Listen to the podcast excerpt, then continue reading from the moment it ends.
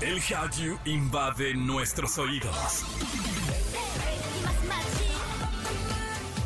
Súbete a la ola coreana. Caras bonitas y coreografías perfectas. Aquí comienza Exa K-Pop con Opa Kim. En Exa FM 104.9.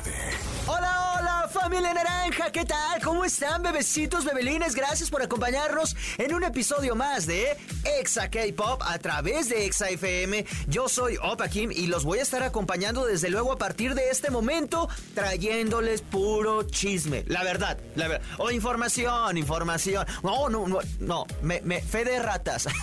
me equivoco porque hoy sí tenemos información ya confirmada, corroborada, pero también tenemos chisme. Por ahora los invito a que nos sigan en arroba XFM y en Opa Kim Pop, porque pues al final del programa pues, siempre ponemos el playlist, que es la columna vertebral de este programa, el playlist. Ahí eh, seleccionamos las canciones cuidadosamente para que tengan sentido una tras otra, para que las disfruten y para que conozcan música nueva y también disfruten de los grandes éxitos eh, pues del K-pop y del J-pop. Por ahora vamos a escuchar lo que tenemos para el día de hoy. Hype se convierte en el villano de todo el Army. Más adelante te contamos qué fue lo que pasó. Jungkook publica una advertencia contra las fans intensas. Y en Chisme Time, Jam nos habla de Suga, su debut como solista, su inicio de gira, su nuevo álbum y el documental de Disney Plus. Y comenzamos con música de New Jeans, porque hoy es el cumpleaños de Minji, que cumple 19 años. Esta chica nació en Gangwon, en Corea del Sur, mientras cursaba, o sea, ella la secundaria, no yo, fue reclutada como trainee por Source Music y finalmente debutó el año pasado con New Jeans. Y actualmente es una de las bandas de chicas o de los grupos de chicas más exitosos de la cuarta generación. Por ahora vamos a escucharlas y en todas partes, ponte Exa. Exa K-Pop. Exa K-Pop. Esta semana todo el K-Pop se unió contra una de las agencias que ha crecido enormemente y que con el paso del tiempo solo sigue expandiéndose y hablamos por supuesto de Hybe Entertainment, quienes fueron tendencia por lo que quieren hacer ahora con la venta de boletos. Si creías que los boletos para ver a tus artistas favoritos estaban bastante caros, tienes que saber que el precio podría aumentar considerablemente gracias a la tarifa dinámica que Hive empezará a implementar con Ticketmaster. Pero, ¿qué es la tarifa dinámica? Bueno, básicamente consistirá en la ley de la demanda. Si un concierto tiene mucha exigencia de boletos, estos podrían costar mucho más caros de lo normal. Por ende, si un concierto no es tan pedido, los accesos podrían costar más baratos. Todas estas medidas ya lo han hecho en los conciertos de Suga y de Tomorrow by Together, y en varios conciertos de diferentes artistas en Londres. Puede que si tú compras al inicio para un concierto pagues mil pesos. Puede. Y con el paso del tiempo del mismo concierto, el mismo boleto termina costando 10 mil pesos. Ese es el problema, porque dicen, ¿y cómo vamos a saber? Es injusto y no sé qué. Bueno, se hizo un escandalazo en Twitter, en especial del Army y bueno, de, los fandoms que tienen, mm, pues a los fandoms que siguen artistas de Hybe. Eh, algo así, eh, este servicio en resumen va a pasar como en los servicios de hoteles o vuelos de avión, que entre más pronto los compres, más barato lo consigues y si lo quieres de un día para otro te va a costar carísimo. Pero pues bueno, esto es lo que promete ser el futuro de la venta de boletos. Eh, ya lo han hecho varios artistas que no necesariamente son de K-pop, eh, incluso como lo, nos lo decía Jessica, en ciudades como Londres. Entonces, yo creo que si llega a funcionar, pues ni modo, no va a haber de otra más que acostumbrarnos a esta tarifa dinámica. Por ahora vamos a escuchar a Tomorrow by Together y en todas partes, ponte Exa. Exa K-Pop. Continuamos con más de Exa K-Pop y los problemas son esas pequeñas situaciones que se nos salen de las manos y a veces nos quitan el sueño. Los problemas son la sal que a veces le dan el sabor a la comida, pero quien está harto de la comida y de la sal es Jungkook de BTS y aquí te cuento por qué. Las Osaeks en el K-pop son personas que invaden gravemente la intimidad de figuras públicas, pues estas personas recibieron una advertencia por parte de Jungkook, quien esta semana escribió en Weverse un mensaje para aquellos que le mandan comida. El idol dijo: No envíen comida a a mi casa, no la comeré si la envían, aunque estoy agradecido por el gesto, como bien. Cómprenla para ustedes mismos. Si la envían una vez más, buscaré el recibo y emprenderé acciones. Así que por favor, ¿Tú qué opinas? Quiero saber qué es lo que piensas. Haznoslo saber a través de nuestras redes sociales en arroba XFM y en arroba Opa Pop. Por ahora vamos a escuchar a Jungkook con Charlie Puth. Esto se llama Left and Right y en todas partes, ponte Exa. Exa K-Pop. Exa K-Pop.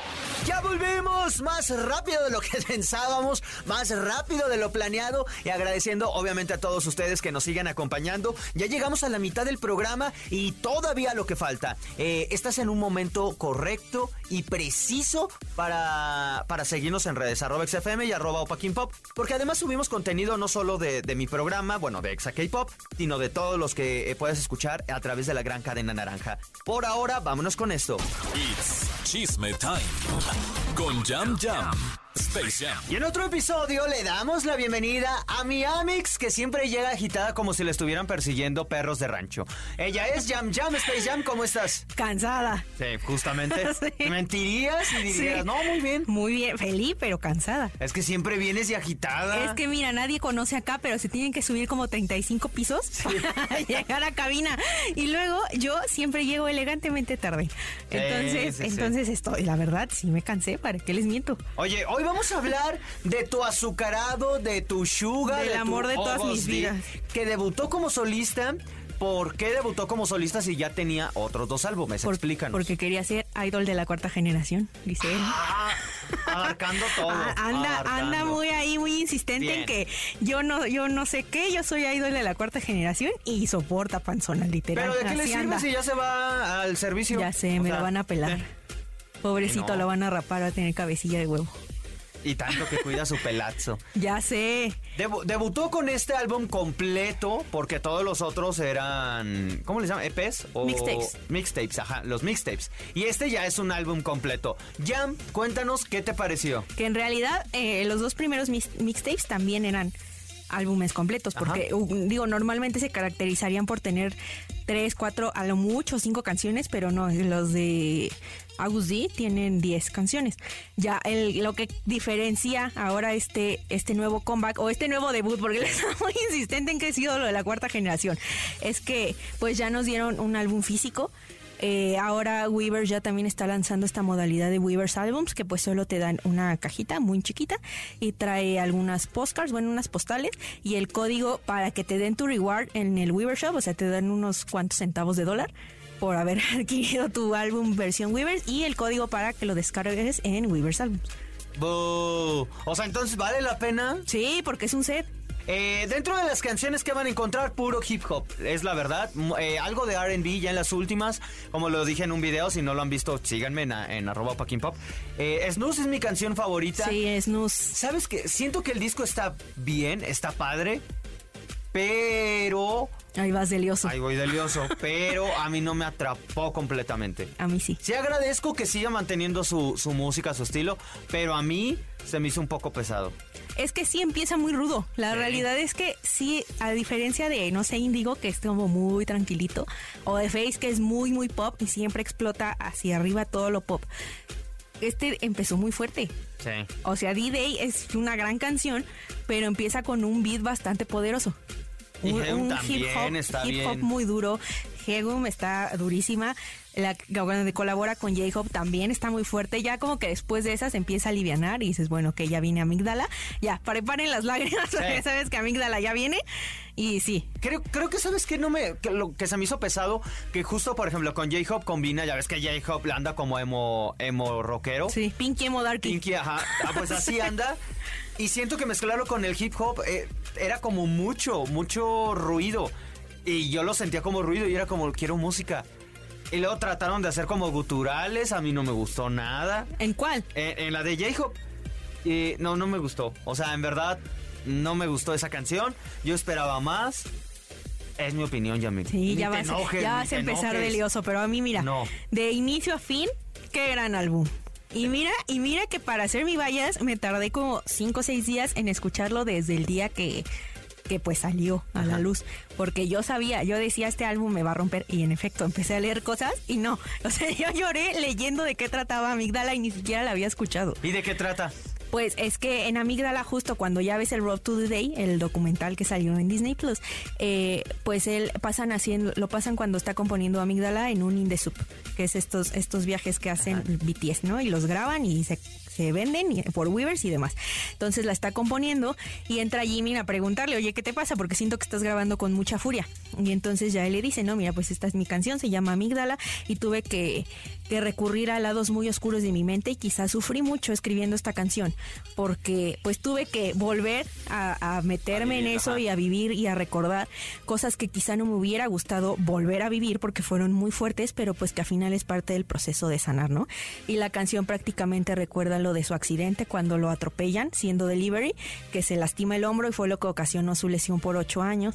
Eh, cuenta que su mamá tuvo una cirugía corazón abierto, que también se desvaneció en el momento en que él nació, que le avisaron, o sea, literal llamada, Bank PD, ¿qué crees? Tu papá tiene cáncer.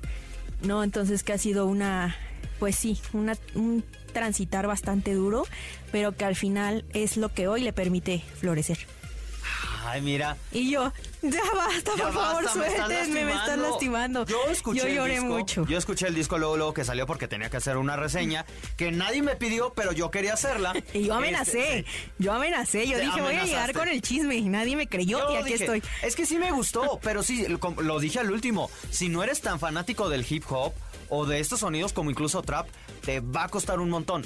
O te tiene que gustar esos dos géneros y te tiene que gustar Suga, porque si no, en alguno de los tres falla la ecuación, te va a costar poder escucharlo y repetirlo y repetirlo para que puedas entender. Ese fue lo, mi único punto. Y creo que aunque me cueste admitirlo, se notó. Es que es a lo que voy. Eh, normalmente se convierten en las locas de los números, pero cuando se trata de la rap line, lo sueltan. Y siento que es porque la, la, o sea, la parte del Army que se convirtió en esta de, ay, hay que hacer streaming número uno y ajá, en todo, son las personas que llegaron en Dynamite, ¿sabes? Que llegaron en pandemia y me van a crucificar por esto porque no es que no haga stream, están muy acostumbradas a este plástico fantástico y entonces lo que está haciendo la Rapline, que es música muy honesta, muy experimental, muy, sí muy nueva, pero muy enfocada en los inicios de BTS en el hip hop y que a lo mejor no suena a BTS porque Indigo no suena nada a BTS. Nada. More no suena nada a BTS.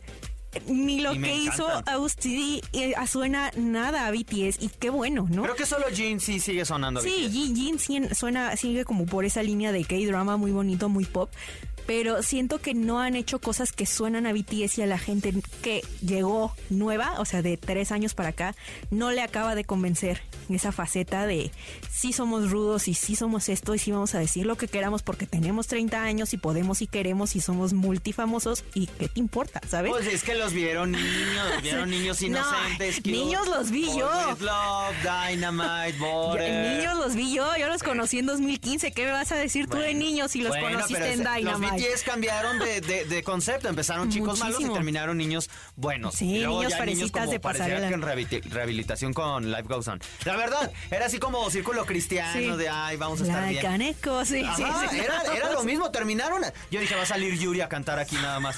Pero en el concepto como solistas todos, sí es el concepto natural de cada quien. Y sí se ve que los están soltando un poco en ese sentido. Digo, es válido que no te guste algo, yo lo estoy diciendo, no porque sea BTS, te tiene que, que entrar todo lo que ellos sacan.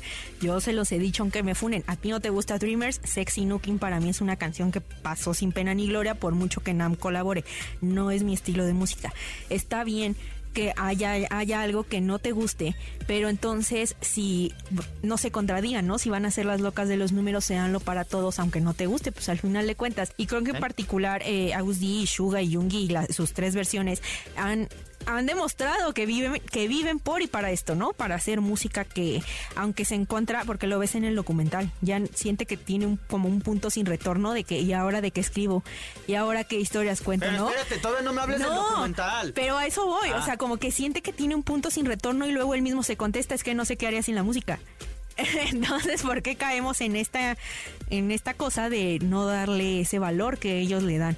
Porque así así somos ya, Pero estoy muy orgullosa, a final de cuentas. Puse un texto gigante diciendo que agradecía mucho que fuera un artista así, que logró poner su dolor y hacerlo un arte bastante hermoso porque yo lloré de principio a fin con todo, o sea, con el Yo lo con viví, por ejemplo, de otra forma. Con Jimmy Fallon, con el Archita, con el debut del álbum, con el documental, o sea, yo de principio a fin lloré porque me lo aventé todo en un día. Y lo tienes en tu playera. Sí, y además dice I love my boyfriend, mi playera. sí, y entonces yo lo agradecí y dije que qué bueno, o sea, que se agradece tener artistas así porque no cualquiera. Creo que ya llega un punto en que pues sí dices, porque esto tiene que ser un trabajo, pues ya, que sea lo que tenga que ser. Pero creo que él en particular se caracteriza por eso, por hacer de su dolor algo muy bonito y que no le debe a nadie. Al final de cuentas lo hizo para sanar y tuvo pues la gracia de compartirlo con Army y con el mundo. Y que bueno, yo lo admiro y lo amo mucho. Que Nos queda más que claro, ya nunca habías abo- abogado tanto por un artista y Lo te amo. morías de ganas de hablar. Pero Yo fue la carrera, aquí estoy. Esto fue el disco, así inicia su álbum en solitario, porque pues es el primer álbum que tiene, sin contar los mixtapes. De mi Y idol de la cuarta generación. Es un idol de la cuarta generación, ya se va al servicio militar. No. No sabemos cuándo, pero se va a ir, eso Nunca. es un hecho.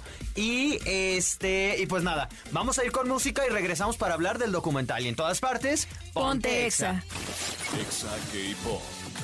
Exa K-Pop. Estamos de regreso con más de Exa K-Pop y ahora nos quedó pendiente hablar del documental, que todo fue la misma semana. Lanza disco, inicia la gira y luego lanza el documental Road D-Day, que Road D-Day, como su nombre lo dice, es el camino a D-Day. Al gran día. O sea, al gran día, Sí. a, a- a- pues a él básicamente, a August D. Ya, ¿qué podemos ver? ¿Qué te pareció este documental? Yo no lo he visto, No, pues, deberías. porque no tengo, no, no Sí. tengo Disney Plus. Te, te lo presto. Yo sé que te va a encantar. Son, eh, yo sé que te encantan los documentales y más cuando se trata Es de que la no música. voy a pagar un montón porque además cuesta caro. Sí, sí, no sí. Voy a pagar un montón para ver un documental de alguien que no es mi vallas y de segundo Sí, que no, no, sé qué voy a encontrar. Entonces, Pero a ver, platícame. la verdad es que es un gran material porque, como te digo, o sea, se encuentra como en este proceso. Termina los primeros Permission to Dance, que fueron los de Los Ángeles, en diciembre de 2021. Y entonces ves que todos como que se fueron por aparte, que unos se regresaron a Corea y que demás. Y ves que en realidad no supimos qué ocurrió del 2 de diciembre o 3 de diciembre, no me acuerdo, que terminaron actividades como BTS en Los Ángeles al 24 que anuncian que Yoongi tenía COVID. Ajá. O sea, como que ese fue un inter de que, ah, ok, pues quién sabe qué hizo, solo se le vio por ahí en un partido de básquetbol.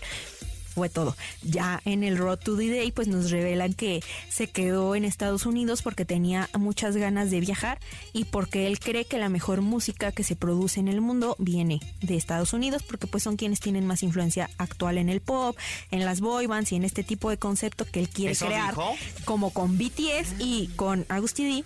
Y en fin, se quería quedar a trabajar en Estados Unidos, entonces estuvo un par de días todavía en Los Ángeles, pero fue a ver a Chris Martin, fue a ver a Halsey, Ajá. fue a ver a Anderson Paak. Hubiera visto Fue- otros artistas, a con ellos ya los. Steve Aoki, sí, pero no conocía sus casas. O sea, como tal, Ah, fue de que, ok, los, los conozco, so- sé que son mis amigos porque pues nos mensajeamos, porque sé que me dicen, ah, colabora, o yo les digo y van a estar ahí, pero nunca, ni había visto sus casas, ni había visto sus estudios, fue a conocer al bebé de Halsey. ¿Y todo aparece en el Eh, documental? no, el bebé no sale, pero No, pues no, ya no, se- pero las casas Sí. y todo. A ver, yo nada más he escuchado el disco, no he visto el documental. Si veo el documental, ¿podría entender el disco de otra forma? Sí, totalmente. Porque si es así, sí. Si lo voy a ver solo para entretenerme, pues lo voy a ver porque a eso me dedico. Pero, No, yo pero creo- si me va a llevar a la música, Sí. a poder escucharlo y entender esto que ya nos platicaste de Amígdala, sí me gustaría ver, como el proceso, lo de la gira, que Sansi ya vio un concierto de... de del azucarado, eh, no. no. me acuerdo en dónde, en dónde estaba, pero era un live, era un live, o sea, Sí, era fake. Apenas tuvo, si no me equivoco, Nueva York y eh, fechas en Chicago. Entonces sigue con Debía su, haber sido uno de esos dos. tuvo con su sigue con su gira por Estados Unidos que termina el 17 de mayo y luego va a volar a Corea porque tiene como una cita de película con Army de Corea y después regresa a Indonesia para seguir con la gira. Entonces sí va a estar un poco ocupado y sí sí va a cambiar tu perspectiva porque explica el porqué del video de Higum, o sea, por qué sale así, por qué fuma, por qué que- fue, una, fue una fumó, sensación. Debo de decirte que fue una sensación para Army. Obviamente otros fandoms no soportaron y lo funaron. Se sabía que lo iban a funar, Ah, pero lo, lo funaron, yo pensé que lo fumaron. no, lo Dije, ay, pues, ¿cuál es el- funaron. Ah. Pero ahí explica por qué lo hizo y entonces Army No, como hombre, que no empezó em- como que lo- empezó a especular diciendo, esto fue en defensa de lo de lo que pasó en los Grammy, Los Grammy. con, con Taehyung. Entonces eh, se empezó a decir como esto, explica pues lo de amígdala, porque se sienta así como en una reunión con un ejecutivo de Hybe, que quiero yo pensar que o es el CEO o es Bank PD, porque pues es en ellos en quienes recaen las decisiones artísticas, a explicarle el porqué de amígdala, por qué quiere que amígdala tenga un video. En el video pues nos enseña cómo se hizo la cicatriz del ojo que pues vimos en, en Deshita. O sea, la verdad es que sí, yo eh, cuando escuché el álbum, porque lo, o sea, eso fue lo que hice primero, escuchar el álbum y ya luego vi el documental, me encantó la voz de Gunsung en, en Snooze. O sea, me pareció espectacular esa, esa combinación. Y ya luego vi el trasfondo de esta canción que la hizo en el hospital. eh, su, su deseo de que tuviera la esencia de, No, pues no de. Ryuichi. Y yo, o sea, yo empezó, empezó el clip de donde la están cantando y yo así un- una cascada de lágrimas. Yo no lo pude controlar. Entonces, hay lo que verlo. tienes que ver. A Bueno. ti que eres fan de los documentales musicales, te va a encantar. Bueno, a todos los que nos estén escuchando, tenemos que ver Road to D-Day. Sí. Eh, pues hay que verlo y después otra vez escuchar el álbum para poder entenderle aún mejor. Y en verdad, nunca te había visto que hablaras con tanta pasión y Con cero tanto odio. amor. Con Sí. tanto amor para una persona. Y que además trae un mensaje bonito, es que no nada más es mi amor, la verdad es que si están pasando un mal momento, a lo mejor Jungi no es 100% su vallas porque es válido, o sea, no, no, pueden ser, sí, eh, vallas del, o sea, tener de vallas a los siete, o puede sí ser, o puede no ser, y está bien, pero creo que pueden tomarlo de ejemplo porque él dice, bueno, ya, hoy ya no es ese pasado que me atormentó en mis primeros mixtapes, hoy ya soy otra persona que se está agarrando, sí, de ese pasado que dolió y dolió muchísimo para florecer y ser lo que soy hoy y lo que voy a hacer más adelante. Entonces creo que pu- puede, puede ser un buen ejemplo para quien esté pasando un mal momento. Ok, pues la recomendación, le insistimos, le vean el documental, escuchen el álbum y si ya lo hicieron, eh, queremos saber su opinión. Ya, muchísimas gracias por habernos acompañado. Recuérdanos tus redes. Sí, ya saben que en todas partes me encuentran como guion bajo Minjami guion bajo. Perfecto. Y por ahora ha llegado el momento de despedirnos. Muchísimas gracias a todas las personas que nos acompañaron, que nos escucharon en las diferentes ciudades de la República Mexicana, en otros países. Y yo, como siempre, los espero en el próximo programa. Annyeong.